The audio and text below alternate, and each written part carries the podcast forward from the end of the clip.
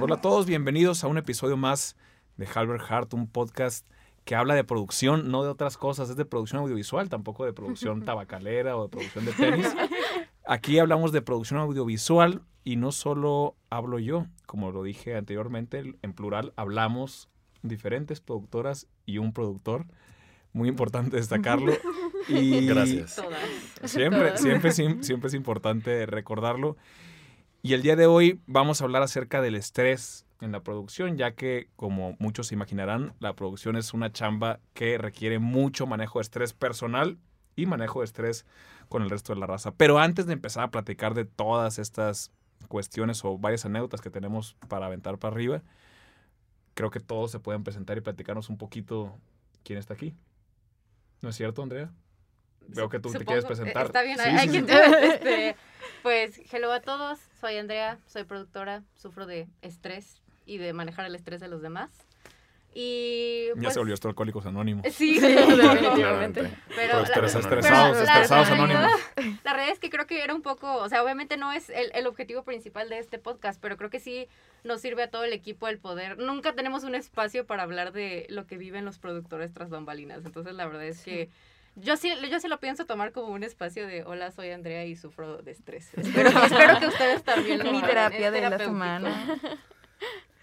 Y pues sí. Eh, pues bueno, yo soy Mitch, eh, yo también soy productora en Halber Studios y apenas me estoy aventurando un poco más en esta parte del estrés, entonces Bienvenida. lo comparto un poco con Andrea, todavía no tanto, pero sí lo comparto. Yo soy Majo y sufro de mucho estrés los últimos cinco años de mi vida porque además... Sobrevivo por ¿De qué hablas? Tienes como 15 ansiedad. años. ¿De qué estás hablando? No, tengo 23. Este, pero... Por eso dije cómo. 15 años. ¿Cómo? Claramente. Pero aparte de ser productora en Halbert, estoy en mi último semestre de la universidad. También he trabajado como becaria, entonces creo que tengo un poquito de conocimiento de manejo de estrés en- y de trabajar bajo presión. Entonces, este, pues podemos contar algunas anécdotas sobre el estrés. Nice. Hola, soy Diego Mayorga. Un gusto para todos los de Radio Escuchas que aman mi voz y mi contenido. Y sí la aman, ¿eh? Y si la aman, yo lo Ya sé. varios fans están fans. surgiendo. Un saludo a todos los fans. que escuchan este programa. De hecho, al final puedes pasar tus redes también. Sí, sería- sí voy a pasar mis redes. sí Sí voy a vas a pasar mis redes. Este, yo soy Diego Mayorga, yo soy productor de Halbert, así como decía Majo, yo también llevo una vida desde hace como 6, 7 años de estrés por intentar malabarear, tener buenas calificaciones, una vida perfecta, Ah, sí. ser fit, tener amigos, Novio. novio y todo. Entonces el estrés, dirían, en Rebelde sobrevivió por pura ansiedad y estrés. Ansiedad. Entonces, soy esa persona que, digo, a pesar de, de todo el estrés que pueda ocurrir, intento siempre manejarlo de alguna manera y siempre doy tips, pero bueno, eso es más o menos quién soy yo y también nos acompaña el gran moderador de este podcast. Que no soy moderador. Que no soy ni moderador ni locutor. Pero suena, Estoy siendo muy eso. natural ahorita, súper natural. Gracias. Eh, no hay guion. desde Raúl Productor, está ¿Cómo? bien. ¿Cómo? ¿Cómo? Que hables desde Raúl Productor. Puedo hablar desde Raúl Productor, Sí. pero sí, no, no hay ningún guion, no, estoy, no hay nada prefabricado, es súper natural. Obviamente. Estoy siendo natural y estoy aquí con ustedes. Yo creo que todos hemos experimentado grandes, grandes lapsos de estrés. Em, Y personalmente creo que soy el que más tiene eh, experiencia en producción. Al igual que en usted, al igual que ustedes, yo durante la universidad empecé a desarrollar el estrés justamente porque también era becario y financiaba y no comía y le jugaba al valiente y la vida me cobró factura y aprendí a tomar eh, la, la cuestión del manejo del estrés muy en serio, sobre todo en la parte laboral. Después la, la vida me cobró factura en otras partes personales, pero eso no es tema del podcast. El tema del podcast es cuestiones de chamba Pero de podemos producción. dar tips también, claramente. Sí, Sí podemos se dar tips. al resto de las áreas de la vida. Sí, ahorita no, no quise decir el eslogan del podcast porque no hay nada prefabricado aquí, pero la cosa es hablar de cuestiones de producción, pero que van directo al corazón. Wow. Entonces, Wow. eh, Wow, me Camisas con me eso, llegó por favor. al corazón. Si, ne- si, si nos siguen escuchando y no se hartan de, de- de nuestro rollo, probablemente muchas veces vamos a hablar de cuestiones que no solo son propias de producción, incluso de cosas del amor. De cosas del amor, verdaderamente, verdaderamente. Entonces, no sé si a alguien le gustaría, ah, todavía estoy siendo locutor, Sí. no voy a hablar, no quiero hablar ¿Quién se quiere desahogar No voy a hablar. Ya, do it. Tú querías. del más chiquito al más Sí. grande. Diego dijo que O- traía ganas. Ah, sí, traía ganas. Sí, él dijo, vienes- él Sí. dijo. Yo traía ganas de ruñir gente, no, no se crean. Este, no, creo que el estrés es algo que creo que todas las personas que nos puedan escuchar pueden empatizar. O sea, creo que todo el mundo nos hemos est- estresado en algún momento de nuestra vida. O sea, no, no creo que existe la persona que jamás se ha estresado. O sea, creo que todo el mundo hemos tenido de que un breakdown, posición fetal, nuestra sala llorando. Ajá. Exactamente. Sí, literal. Terrible. Entonces, creo que particularmente cuando eres productor, normalmente no solo tienes que lidiar con tu estrés, sino que parte de tu estrés es lidiar con el estrés de tu equipo.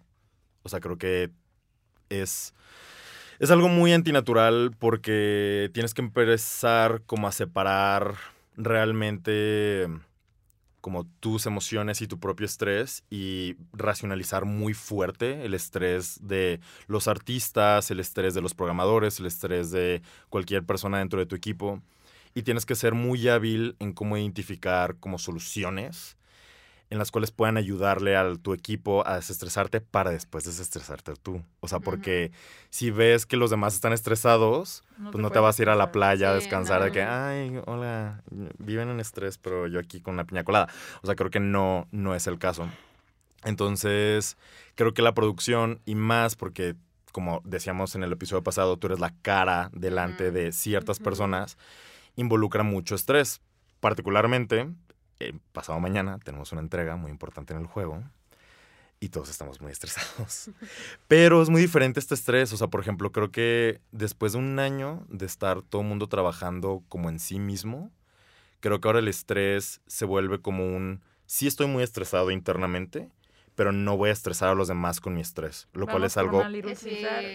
Exacto. Sí, hay estrés funcional, o sea, hay estrés en el que dices, ok, ahorita estoy estresado y, y lo estoy sintiendo y todo, pero no por eso como que me bloqueo. O sea, hay gente que sí se bloquea, Sí. pero siento que como productor es, tampoco es como el, ok, estoy como que guardando mi estrés internamente y lo saco dos días después. Bueno, no sé, yo así lo manejo de repente, es como, siento el estrés, dejo que tenga así como, que siento que es como un poco en los, como lo ponen, de que tres segundos de dejarte sentir todo el estrés. Y Excelente después, referencia, ¿eh? Lost, gran Sí serie. altamente no, no, sí. Estoy Pero- muy orgulloso de ella. Pero sa- ¿sabes qué es lo que me preocupa? Que probablemente ella dijo, wow, Lost, la nueva serie. Y es de Ah, que... no, Ah, la sí. vi hace mucho. o sea, Ah. En, en concreto, ese capítulo se lo puse en clase, entonces ahorita estoy... Y ya la había or- visto de estoy- antes. Ah, ya, ya no estoy tan orgulloso. No, pero, No, tú pero no me- le se me quedó grabado Lost. anyway. Pero mi punto es que, o sea, sí es como el... Gran serie, Lost. Déjate, déjate sentir, porque también si no lo sientes al final, que siento que te termina cobrando factura later. E incluso Entonces, siento- Sí, Bueno, sí. siento que incluso cuando estás trabajando en equipo, cuando tienes tu equipo y todos viven ese mismo estrés, incluso los une más. Sí, o sea, es de que estamos Sí. todos estresados y, y lo, Llorando lo a las tres de la sentimos, mañana. como pero que- seguimos funcionando, pues, después. Creo que eso es lo importante, que a pesar del estrés salga y luego ya es como más liberador ese... No sé cómo llamarle, como el, el momento de, de relajarte después de una entrega importante o de que se acabe un proyecto. Pues como ustedes en el Kickstarter, ¿no? O sea, de que las fotos de todos devastados en el momento estaban mal, los unió, ahorita se ríen de esas fotos y es Sí. como... Sí, el Sí. estrés, una gente, el dolor y el estrés unen, Sí. un- unen muy cañón. Este, pero justo lo que estaba diciendo Andrea es algo que yo a veces eh, hablo en, en, en, en los 101s, justo que fue un concepto 101s. que hablamos la semana pasada en el podcast. Que yo usualmente digo, este, y esto también, un saludo a Estefanía, mi psicóloga. Este, Saludos, pero, Estefanía. eh, sí, que escucha este programa.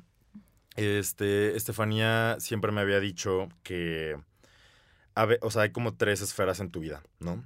O sea, tienes como logros que quieres hacer, que es como la esfera del logro, y luego tienes la esfera del estrés, o sea, porque cuando quieres hacer algo grande, cuando quieres tener un logro, involucra estrés, involucra esfuerzo, involucra, este, pues muchos, muchas ganas y mucho operación que tienes que estar logrando día con día. Entonces siempre está como esta comparativa de a mayor logro, mayor estrés.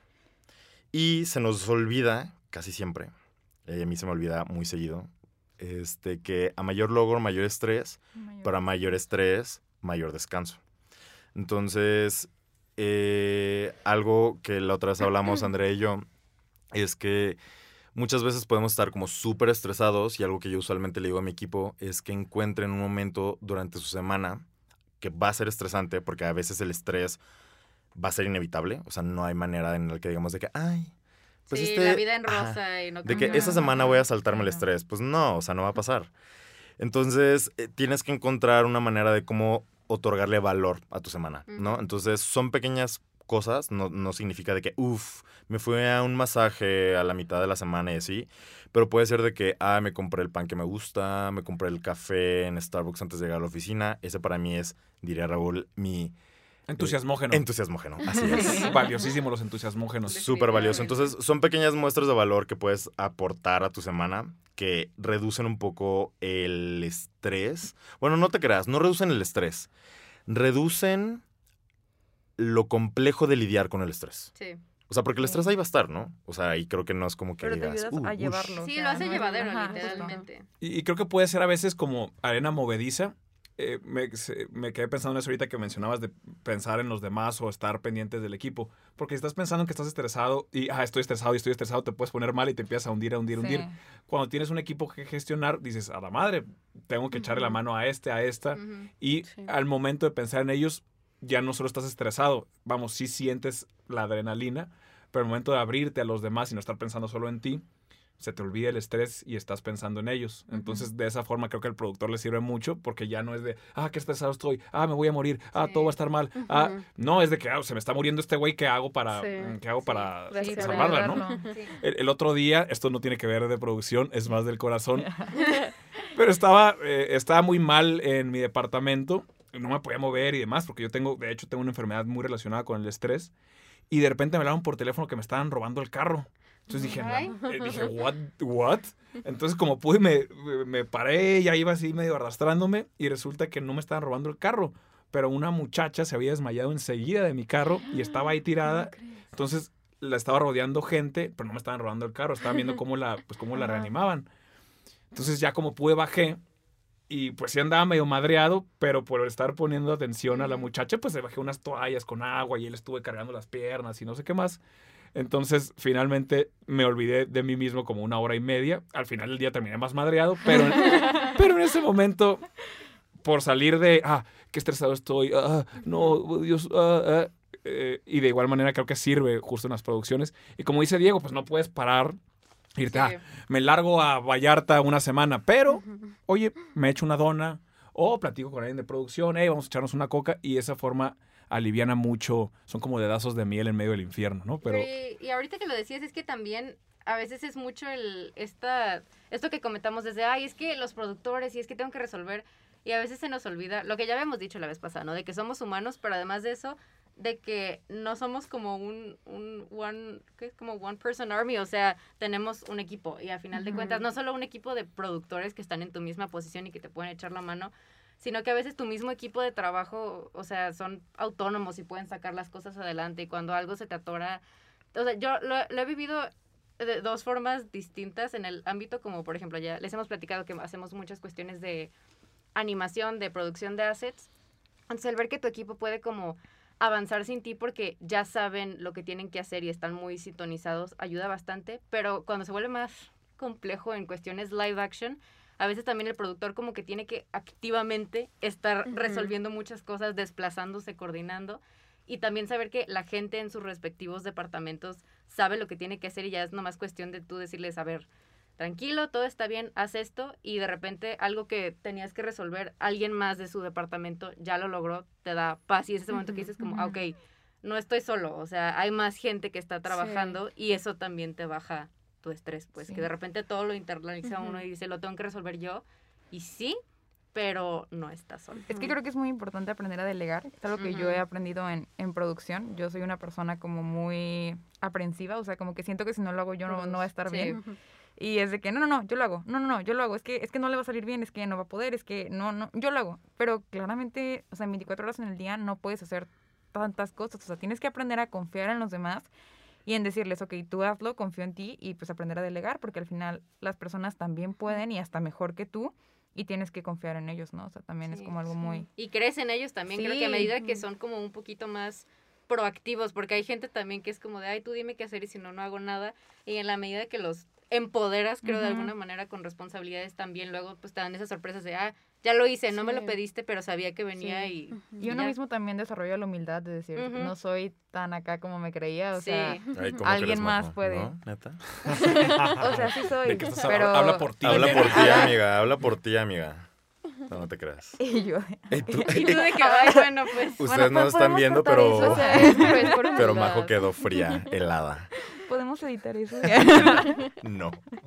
Se queda. Vamos a estilo natural, majo, ni modo. Es Que te conozcan. Aquí no hay nada editado, aquí como salió, salió. excelente, excelente. Pero el racionalizar muchas veces sirve. O sea, tú racionalizar lo que está pasando y darte cuenta, ah, ok, Sí. no se va a acabar el mundo, nadie se va a morir. Y lograr transmitir esa racionaliz- racionalización al resto del equipo también es importante. Es que no, no voy a quedar y no le va a gustar al director. Y me va a decir, espérate, relájate un friego. El Sí. director, si no le gusta, te va a decir y no va a pasar. Lo peor que puede pasar es que te despiden, que, Ay, qué Te fuerte, qué fuerte. que, ordinaria, eso, nada más que ordinariamente no sucede, ¿no? Sobre todo Quiero mandarle un saludo al equipo del juego que está escuchando esto para que piense Sí. Qué sus acciones. Que ordinari- pensando en el peor escenario posible, pues, ¿no? Pero ordinariamente no sucede, menos en un ambiente sano de trabajo como lo hay en Halber Studios, su productora favorita. Entonces, cuando, cuando uno racionaliza eso y no deja que el estrés justamente cree ficciones en la mente de que todo va a salir mal y va a estallar una bomba, creo que es cuando la gente puede moverse y no se queda petrificada como ocurre en Sí. Lost. ¿No es cierto, André? En Lost te quedas petrificado. Exactamente. A mí lo que me da risa, y ahorita que estábamos hablando del Kickstarter y así, estaba recordando cuando, o sea, como ciertos efectos a veces que tiene como el estrés prolongado. Y justo hoy estaba haciendo como un recap de, de cómo ahora el equipo ha estado, o sea, hablando del juego, del equipo del juego de Ninjas, ha estado viviendo como sus diferentes etapas de estrés. Entonces, por ejemplo, el primer gran estrés que tuvimos en todo el desarrollo fue el kick. Y como decía Majo, había de que fotos, de que ojos Ojeras. hinchados, ojeras, muriéndonos. Y el segundo gran estrés fue en el vertical slice, que ya le tocó a la mayoría en Sí. este lugar. Tapo, no sé si sería bueno explicar qué es un vertical. Ah, Sí. justo. Acotación. Acotación, súper bien. Muy importante. Muy importante. Un vertical slice dentro del desarrollo de un videojuego es un demo que pueda mostrar cada propuesta de valor que tiene el juego, esencialmente. Es decir, si para ti tu propuesta de valor es música y jugabilidad y transformaciones y un pixel art bonito y cinemáticas y bla, bla, bla, es un pedazo de pastel, así por eso le llaman vertical slice, porque es como que si todo fueran unas capas y cortas una rebanada que pueda tener un poquito de todo. Entonces, eso es un vertical y nosotros estábamos buscando hacer ese demo para poder bajar este, una inversión muy grande que era el publisher.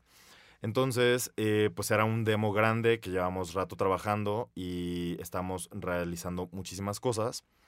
Entonces, estábamos a punto de entregarlo este, a lo- al público en general para que lo pudieran jugar y nos puedan dar feedback.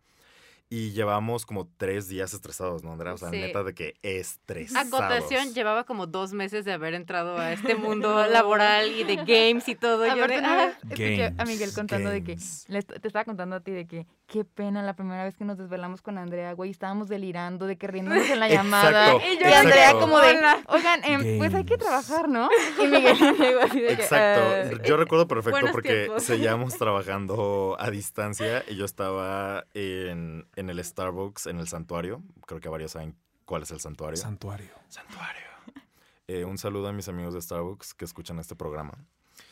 Este. Y, que esta- lo puedan patrocinar y que lo también. pueden Pueden, patrocinar bienvenido a también. Starbucks para Sí, lidiar con el estrés, por favor. Exactamente. Un eh, eh, Starbucks entusiasmógeno de primera calidad. Y recuerdo que Miguel y yo estábamos ahí y ya estábamos delirando, como decía Majo. Pero recuerdo que estábamos haciendo justo una imagen para poder publicar dentro de Kickstarter, que ya estaba el demo. Y estábamos en una llamada los tres, pero ya no funcionaba nuestro cerebro. No, O sea, genuinamente ya el estrés era un colapso. era un colapso general. completo. Eso es común, ¿eh? Sí, sí pasa. ya. No, pasa char- cañón. Simplemente no charcha. el No charcha y simplemente empieza a decir de que, ay, sí, ponle tal Y te cosa. Un Sí, compañero siempre, eh, me, es esa compañero siempre me dice eso. Cuando me empiezo a reír mucho me dice, Majo, ¿estás estresada, verdad? Y yo, no. Dice, Dices puras cosas que no tienen nada que ver cuando estás estresada. Y yo, ay, Sí. sí soy. la historia de mi vida. Entonces, me da mucha risa porque ahora que estamos haciendo esta entrega importante también para el miércoles, ya no hay como tanto delirio. O sea, como que ya está más... Sí, es camino como recorrido, pues un ya camino sabes. recorrido como que dices, pues ya me Sí, estreso. todos, y todos tienen callo también, eso es Ah, importante. sí, ya. Sí, o sea, por ejemplo, un saludo a Humberto, un besote. Eh, Nandi. Este, pero, pero él decía de que, ah, pues hoy me voy a quedar un poco hasta tarde junto con Nacho para, que term- para terminar de, de- acomodar unos assets dentro del mapa. Y ya, o sea, pero no, no antes era como la crisis de hace un año. O sea, porque antes, o sea, en marzo del año pasado ah, hubiera una crisis. Y esta vez fue como, pues sí, o sea, pues hay que hacerlo. Y pues ya, Is what it is. it is what it is, Sí, ¿no? voy por una pizza. y Ajá, una, Sí. una gran Little Little Caesar, Caesars. patro- Eh, Patrocínanos. enton- entonces tú cuando entraste al estudio, Andrea, te tocó entrar por la puerta infernal. Digamos que fue- vaya. Fue una experiencia enriquecedora en, en muchos aspectos. Porque aparte le, men- porque- le mintieron a ella. No, jamás. Pues, Le mintieron a ella secretos, porque secretos. ella no iba a ser productora. No, No, digamos no, que no, fue no, una no. transformación, una evolución. Ella no iba a ser productora. Yo Oh, te tengo que levantar la mano porque yo he tenido esas Drama. conversaciones con ella. Desde el principio le dije que iba a tener multifacetas dentro del estudio y antes de plantearle cada nueva labor le preguntaba si estaba de acuerdo y demás, porque lo dicen a este vato. it's fair, sí, Se le es mintió, cierto, se le confirmo. mintió. Cada que le he cada que le hemos planteado algo a Andrea, siempre se le ha preguntado si quiere y si puede. Me encanta que te lo autodenominaste porque sabes que tú fuiste. Sí, no, pues yo, yo, yo estoy metido en ese merequetengue. Y, y justo cuando mencionas lo del Vertical Slice, a Andrea le tocó empezar como productora en un proyecto muy, muy caótico con un cliente en Estados Unidos. Que no vamos a mencionar, no, pero saludos a... ¿Ustedes saben quiénes son? Ustedes esta- saben quiénes son. Estaría curado que los clientes nos empezaran a targetear y que solo escucharan el podcast para ver cuándo sale. Literal, de que cuando es Sí, mi momento, ya quiero salir. De que ya saliste en los de Halbert Hart o no. Ya te quemaron. Ah, ya te quemaron. Ya te Qué mencionaron, fuerte. es muy real. ¿Quieres, que ¿Quieres platicar tú la experiencia, Andrea, o quieres que la ¿De, platique de yo? cuál de las dos De- estamos de- hablando? del cliente Del norteamericano. cliente norteamericano. Este, a ver, quiero escuchar tu perspectiva de esta situación. Ay, ¿Cómo lo viviste Ah, tú? interesante. Yo, yo tenía ya algunos meses tratando Ah, sí, es cierto, solo al cliente. Solo. Porque true. ahorita somos cinco productores, pero antes era yo solo. Bueno, Pues casi todo lo llevaban Miguel y tú antes, ¿no? sí, hemos tenido apoyo eh, a, a lo largo de la evolución del estudio. Hubo Una productora que nos ayudó mucho durante muchos años, Dania, que le mandamos un saludo. Un saludo. Dania. Después, Dania, un besote. después entró Diego eh, y lo empezamos, entre Dania y yo empezamos a entrenar a Diego. Después Dania se fue, Diego estaba completamente metido en, en el videojuego. Entonces a mí me tocaba producir todo lo demás. Entiendes a producir ejecutivo de cuenta, productor, administrador y todo lo que ustedes ya están aprendiendo a hacer. Y hubo un punto, no le podía pedir a Diego porque Diego ya estaba completamente full en el juego y luego el vertical slice. Y un punto en que yo ya no, no alcanzaba. Simplemente me superaban porque ya eran dos, eran tres proyectos con clientes en Estados Unidos. Entonces dije, no, necesito ayuda. Y fue cuando hablé con Andrea y dije, oye, Andrea, Y le eh, mentiste. sé que... No, no, le dije, sé que hablas Es un cliente inglés. tipazo, va a ser muy sencillo. No, no, no, jamás, jamás. Mentira. De, de, de ese cliente, no, de otro sí le dije que se le iba a llevar bien. Le dije, este es el infierno en la tierra. Yo ya no podía. Entonces, de hecho, si no hubiera hablado con Andrea esa semana, creo que yo hubiera El colapso. Si hubiera venido Meltdown. Meltdown. Meltdown. Sí. Y Burnout. Ya le introduje y dije, ah, vas a ir aprendiendo sobre la marcha. Sobre la marcha fue tres horas, ¿no? Fue de que una llamada de oyente y a la siguiente, ey, ya no puedo entrar, ¿la llevas tú la junta? Y yo dije, ah, Y, y la, siguiente sema- la siguiente semana ya nos estábamos eh, durmiendo a las 2 de la ah, sí, mañana. esta fue una Wow. Y, experiencia y nos de- despertamos a las 6 de la mañana y estamos todo el tiempo en, en el estudio. Tenemos Discord y tenemos como salas de juntas. Ah, ahí Para salió cuando- 24-5. Sí, para que se metan cuando hay una junta o algo. Pero era tal la exigencia del cliente y tal la cantidad de estrés que decidimos hacer un canal donde estábamos 24-5. No estábamos el sábado y el domingo, pero el resto del tiempo Andrea y yo estábamos todo el tiempo. Conectados, literal. Siempre estábamos conectados. Y a pesar de que tra- estábamos trabajando 12 o 14 horas sin parar los dos concentrados en ese cliente, no alcanzábamos. No. bueno, esa era mi percepción, donde yo decía, esta mora pobrecita va a tronar, va a renunciar en, en dos semanas. Pero-. Eh, Aquí y- y- seguimos. pero aquí está, entonces estoy más Seguimos. sorprendido todavía de eso. Qué Seguimos, sí. Pues es que, no sé, o sea, era como experimentación y dije, bueno, no todos los clientes van a ser así, siempre se aprende. Curiosamente, después de esa experiencia dijimos, no vamos a volver a trabajar con ese cliente, y unos cuantos meses después aceptamos volver a trabajar con ese cliente. La vida es muy cambiante. La, Relaciones la vida es chistosa, la verdad, pero hubo, hubo aprendizajes, creo. O sea, yo sí lo sentí como mi inauguración en el mundo de producción y dije, Fue tu novatada. sí, después de esto ya, ya no veo como sorpresas. Sí, creo que eso es muy positivo. Yo en clases también, porque doy clases, para los que no sepan, pienso que el partirse la madre eh, es la mejor forma de aprender. Entonces, de Sí. que no, vamos a sacar aquí, ¿y tú qué opinas? ¿Y esta lectura? No, no, ve y pártate la madre en la producción y enlódate y, y este show y ya no lo olvidas. Y Andrea no lo ha olvidado y aquí está. Está tatuado en mi mente para siempre. Está brillante, muy diferente a, a- a leer o artículos de No Film School. Por supuesto que todo eso es valioso. eh, y- y- Hay, hay cosas que no te enseñan y, los y libros. aprendes. Pero pelearte con clientes o con artistas o desvelarte Ay, hasta no. las 3, 4 de la mañana, ahí aprendes lo que decía ahorita Majo, ¿no? De que, ah, era muy aprensiva, pero pues, puta, Ya no hay forma. No. si es muy aprensiva, Sí. o se te cae el pelo a los 2, 3 meses, o... Como o- a Baby G. Como a Baby. G. Un saludo a, a Bebé Baby. Jesús. Sí, yo porque como- a él, y él me lo dijo, ¿Es, es verdad? pero él hu- hubo un evento muy fuerte en su vida que lo estresó tanto que genuinamente por eso se le cayó el pelo. ¿Cómo crees? Sí, Damn. literal. Entonces, y Raúl está de testigo de que es real. Yo conocí a Bebé Jesús con pelo. Sí. Wow. No. Entonces, aguas. Ajá. Puede Aguas. pasar. Ok. Sí, No, y cuando te das cuenta de eso, eh, yo platicándoles de como les llevo tres semanas de edad, cuando te das cuenta de eso, dices, si quiero rendir mejor para el equipo, o si quiero que la gasolina me dure durante muchos años, no solo en el plano pro- profesional, sino No, porque por supuesto que esto tiene eco en el plano personal, tienes que decir, pues, si tiene que Sí. chingar a su madre esto, chingó a su madre, y con la pena.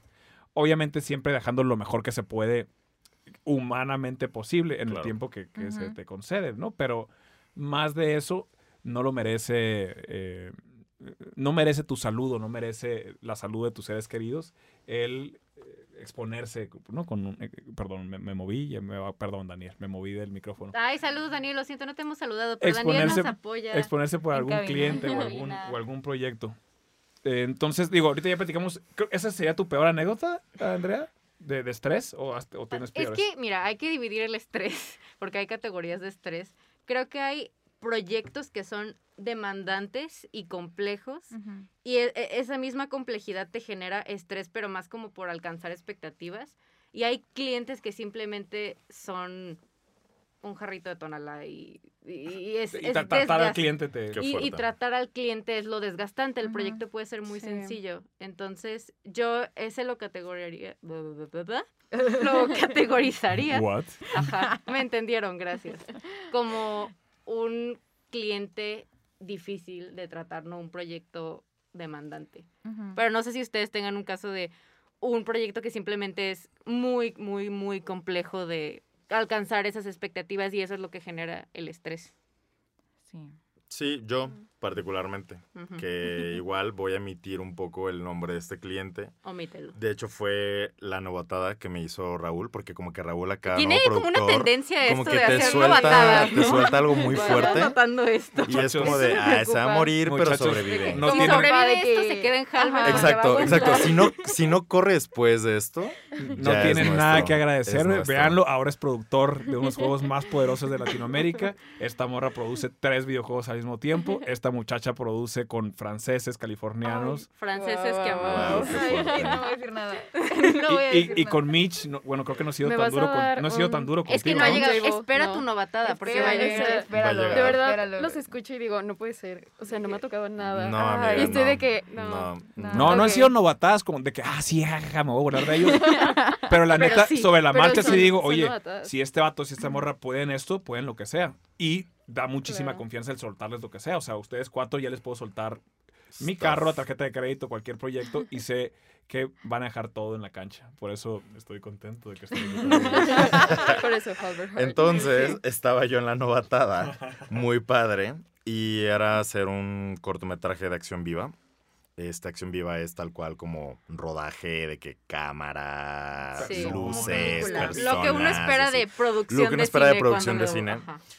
Pero acá era un cortometraje en un tiempo récord de cuatro, cuat- no, no, sí, cuatro pueblos mágicos en dos días. No. What? No, no. o sea, Exactamente.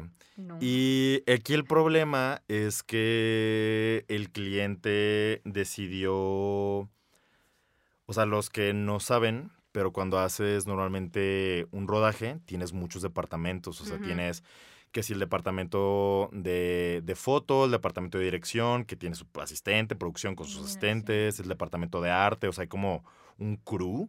Grande. Y este cliente solamente quiso pagar como foto, director, productor y ya. Y arte, que es importante, Ajá. Claro. lo dejó Saludos. en visto.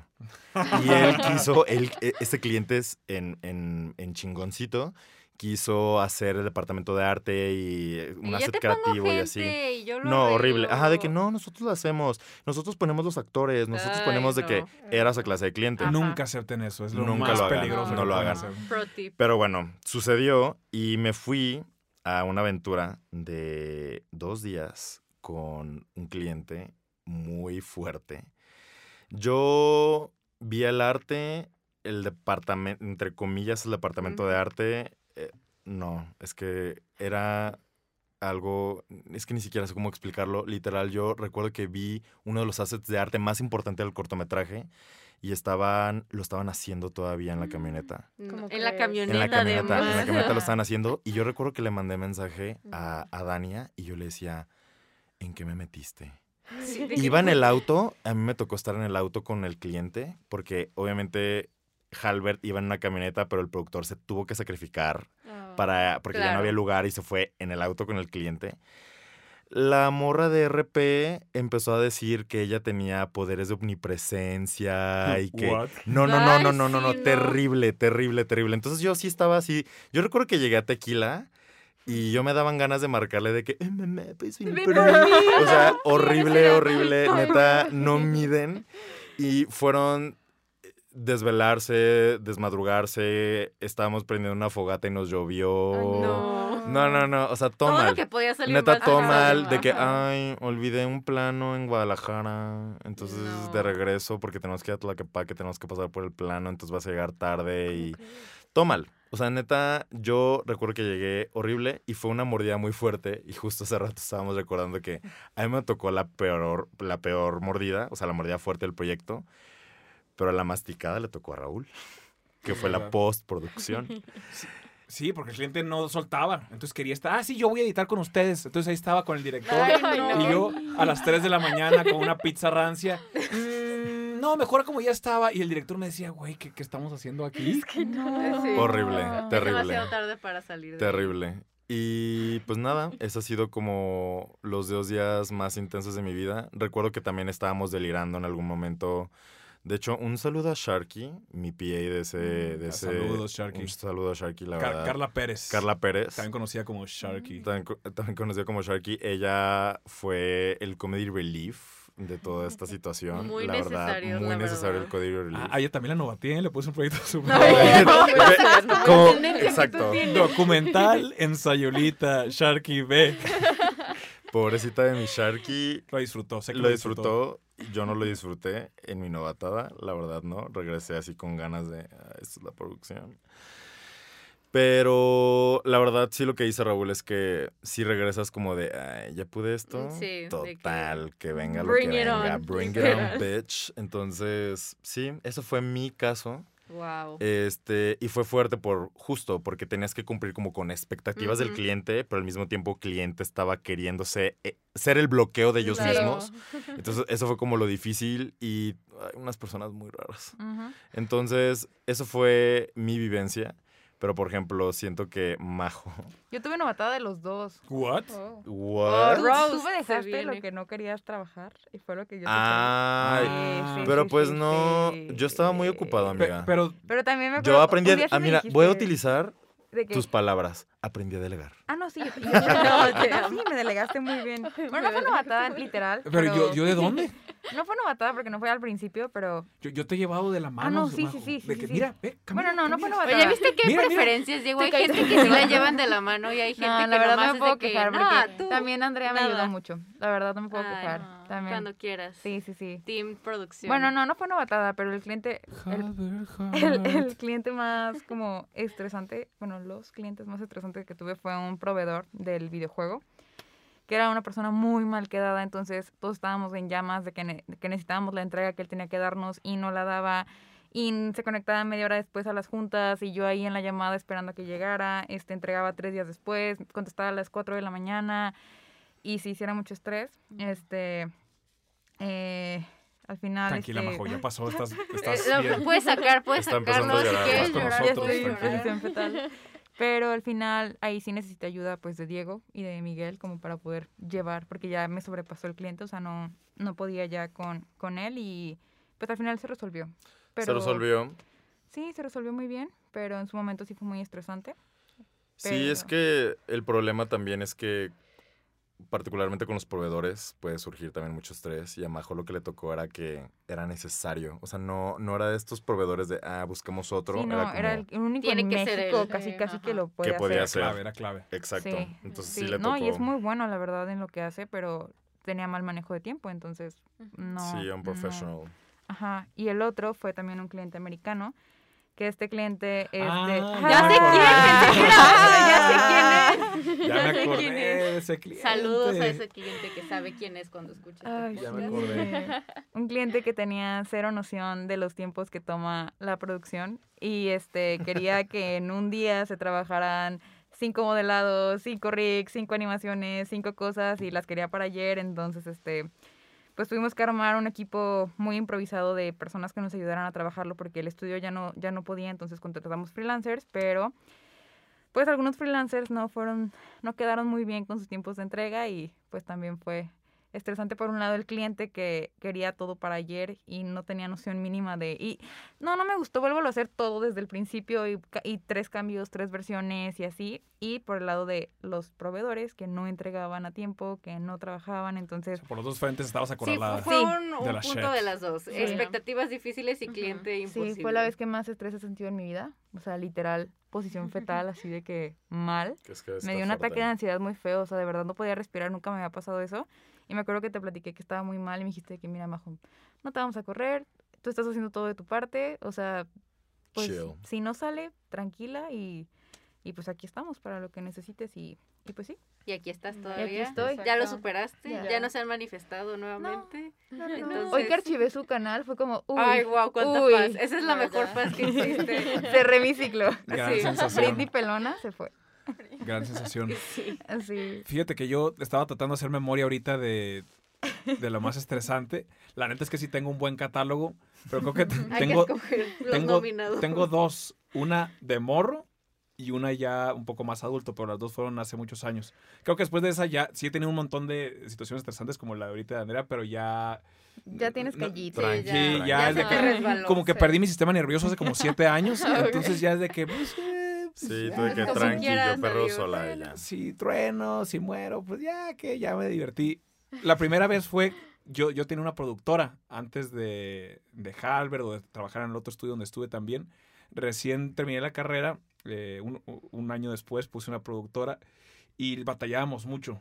Era muy complicado, eh, no, no teníamos dinero, eh, robábamos, bueno, yo robaba comida a veces. Por eso me identifiqué ahorita con Nandito. Eh, y- saludos, Nando. Los Em- empatizo. muertos, qué fuerte. Y después de batallar mucho, conseguimos un cliente muy, muy bueno. Era, tenía que ver con el gobierno, era una onda jurídica, eh, judicial, perdón, no jurídica, judicial. Y yo me tuve que ir dos meses a, yo no soy de Guadalajara, me tuve que ir a Hermosillo por una cuestión muy fuerte eh, de mi familia. Y dejé el proyecto ya encaminado, ya todo estaba listo y, y bien. Y ya, en la medida de lo posible, monitoreé el proyecto, regresé a Guadalajara y cuando regresé me dijeron que eh, todo el proyecto, que eran horas, había tronado el disco duro. Eh, el postproductor había, tirado el disco duro y se borró todo. Y la persona que habían grabado, había, la habían traído de no sé dónde y era imposible volver a grabar. Eran horas y horas y horas de material. El proyecto era muy aburrido, pero era demasiado material. Y ya se tenía que entregar el viernes. Y me dijeron, pues Raúl, pues, pues ve con el cliente. Pues me pongo a llorar. Y, y me acuerdo que no sabía que, aparte eran eh, del Poder Judicial, yo pensé que me iban a matar. Y yo tendría 24 años. Y es por eso que Raúl conoce la cárcel. Y me acuerdo que fui y ya había otro productor que, güey, pues te puedo llorar en algo. Y dije, no, pues no. Dame un abrazo. No, voy a mi sentencia. El funeral es en Galloso a las 5. Y ni, ni siquiera sabía qué decir. Entonces ya me, oye, fíjate, pues pasó esto. Porque aparte significaba salvar al- a, la productora. En ese entonces íbamos a tener una iguala de dos años, nos iba, íbamos a tener dinero. Y yo dije, ah, ya voy a poder hacer el súper. Todo bien. Por ánimo. Y ya le dije al vato y se me quedó viendo como yo que pensaba ¿Es en serio? que este morro imbécil, no sé si es más imbécil él o yo por haberle dado el proyecto a él. Y ya finalmente no, tampoco teníamos dinero para regresarles el dinero, porque ya Ah. se había quemado luego inmediatamente entre proveedores y, en- y entre Claro, claro. comer o Sí, vivir. claro. Entonces le dije, pues no, no, no sé qué hacer, no sé cómo puedo. Y me acuerdo que me dijo, vete de aquí. Y ya. Y ya, dije, ok. Y me fui de ahí. Y ya, después el- la, la persona que había sido intermediaria eh, me mentó la madre, por supuesto. No pudimos trabajar con ellos, Sí. perdimos el cliente. Y, y esa fue la vez, yo no, yo ni pensé que me iban, o me iban a dar un policía o algo por el estilo. Y la otra, la platico muy rápidamente, fue una película. No era productor ahí, era asistente de locaciones. Entonces yo me encargaba de gestionar todo lo que tenía que ver con el lugar donde se filmaba, donde Claro. Sí, ahí era film todavía, donde se filmaba. Entonces, realmente fue un cúmulo de situaciones. Una vez, donde se estaba haciendo la película, había tres casas donde se estaba construyendo. Entonces, había tres grupos de albañiles. y- No, el ruido. y, y acción, locaciones, ¿dónde está el idiota de locaciones? Y yo pues estaba con un, tenía que correr y tenía, no que sobornaros, pero ah, les traje cocas. Y luego tenía que ver otros y tenían que seguir trabajando los mentados albañiles. Entonces durante cuatro días estaba eh, negociando con tres grupos diferentes de albañiles que ya estaban hasta la madre de mí y se enojaban cada que iba con ellos porque pues ellos si no avanzan pues no les pagan. Sí, claro. Entonces yo decía, no, pues es que hoy me van a filerear. ¿no? Porque aparte, eh, eres Ciudad de México, manito. No, otra vez tú el de la película. Y no, y a ver, tráenos unas actrices o algo. Y yo, Qué fuerte. puta, ¿qué hago? Y No. por radio, me acuerdo, tenía el chi- eh, teníamos chícharos. Entonces todo el tiempo estaba de, locaciones, ya resuelven. No puedes, ¿quieres que vaya yo a resolverlo? Y yo casi, casi, pues sí, a ver. sí, Sí, sí. a ver. Eh, fue caótico, pero fue un, bueno, me acuerdo de eso en concreto, ¿no? Pero fue un cúmulo de anécdotas o situaciones eh, muy difíciles, donde yo me acuerdo ya la última semana de producción ya llevaba días sin dormir, muchas mentadas de madres, todos los días despertaba estresado porque no voy a quedar dormido y yo tenía que ser el primero en abrir la locación. Entonces, si era llamado no. nocturno, si era a las 6 de la mañana o a las 4 de la mañana, yo era el primero en llegar. Un par de veces me quedé dormido. Pues, y me obvio. levanté de que... "Ah, ah", Y ya no te preocupes, amigo, ya abrí yo. el albañil. Tenía... No, no, no. No, albañil- Sí me hice un par de amigos albañiles, pero el 98% me odiaban. Claro. Eh, entonces, todo ese rodaje aprendí un friego, pero fue sumamente Sí. estresante. Dije, uy, una película cada... Dos películas cada año, tres películas. No sé si voy a poder mi cuerpo con él. Pero ya nos está mandando a volar Daniel, ¿cierto, Daniel? Un poquito. Sí, nos está haciendo señas. Tú no dijiste nada, Mitch, has tenido una vida tranquila. Pues es que, o sea, sí me he estresado y todo, pero como apenas estoy incursionan- incursionando en esta vida de producción, no me ha tocado siendo productora. Sí, ya, ya más, tiempo. sí, más que... Luego o que sea, Raúl te Sí, dé una si quieres- no te apures. Si O quieres, sea- mañana platicamos. Digo, si alguna vez sientes que te falta estrés en tu vida, o sea, O sea, sigue yo- habiendo proyectos que corren que son Miren, estrés. Entonces, yo les digo, estoy aquí, estoy disponible. De verdad no lo digo nada más en el stand porque sí. Lo digo en serio porque estoy disponible. No, no tengo estrés en mi vida, Lo estás. por lo menos. Eh, Raúl ya me dijo de un timetable, entonces pues... Tengo una junta con cliente mañana, ¿no la quieres tomar tú? Se nos acaba el Estoy un tiempo, se poco nos acaba el harta. tiempo. Ay, Qué ay. fuerte. Pero bueno, ya les traeré después. Luego si me dan un una novatada, de Mitch. sí, si me dan una novatada, pues ya les contaremos. Pues este fue un episodio más de estrés en Halber. Ahora ya estoy hablando como locutor. Gracias por, Gracias. por escucharnos. No, muchas gracias a todos por compartirnos sus anécdotas. Hay un montón para aventar para arriba. Seguramente va a haber más lo que les resta de, de, pues de su vida de producción o su vida laboral. Sí. Pero lo curado creo que es poder compartir. Y también sé que hay varias razas que le interesa este podcast por aprender cuestiones de producción. La neta es que es algo con lo que definitivamente van a lidiar, pero se aprende a sobrellevar. Ya, como ya platicó Diego, Majo, Mitch y Andrea. ¿Algo más que quieran agregar ustedes? Porque yo ya me voy a, no sé si a dormir o a cenar. Estoy, dos. Estamos, estoy dos- debatiendo. Las estamos dos, dudosos. Yo siento que nada más decirles que ahorita fue como un capítulo de desahogo porque creo que era necesario para todos Sí, nosotros, pero también largo. para contarles un poco como esta otra cara de la moneda. Pero también vamos a tener capítulos como de, ok, y Las ahora que estoy viviendo esto. ¿cómo, cómo le hacemos? O sea, ¿cuáles Sí. son Claro. tips para que no crean que es el hoyo fuertes. negro y, y, Sí. y- Y no todo ya valió todo? llanto No, y sangre. No siempre hay luz al final buenos. del túnel. Pues sí, yo creo que ya más en plan de, de cierre, creo que el estrés es algo inevitable. Más bien hay que aprender a, o sea, ¿qué hacemos con el estrés? Es un gran maestro, simplemente hay que saber cómo domarlo. Justo. Este, Sí. pues muy bien, esto fue una edición más de Halbert de Hart. Halbert Halbert Hart. Albert Hart. Este, si nos quieren seguir en el estudio, estamos en todas las redes sociales, eh, Twitter, como The Twitter, Gram. Gram, Facebook, todo como Tic- arroba TikTok incluso. TikTok TikTok, incluso. es divertido. Son divertidos Son los Son los divertidos, ahí hago el ridículo. Cuando Ah, quieran sí. verme hacer el ridículo, Sí. ahí estoy. Y eh, nos pueden encontrar eh, como arroba Halbert Studios con H y D.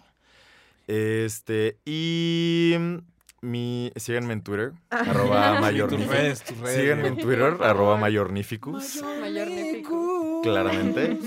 Y yo nomás quiero cerrar este diciendo cuál es mi, mi actual mayor este, quita estrés. Un saludo a mi novio que está escuchando esto.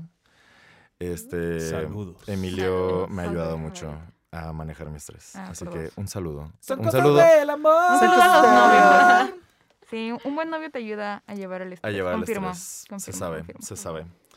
Pues a todas esas parejas Sí, una pareja que te ayuda a crecer Que- como que- persona que la pena. a sus parejas productores. Gracias. Sí, gracias. Síganos ayudando, por favor. Sí. Vámonos, vámonos ya. Se enojó la Daniel. Bye. Bye. Sale, bye.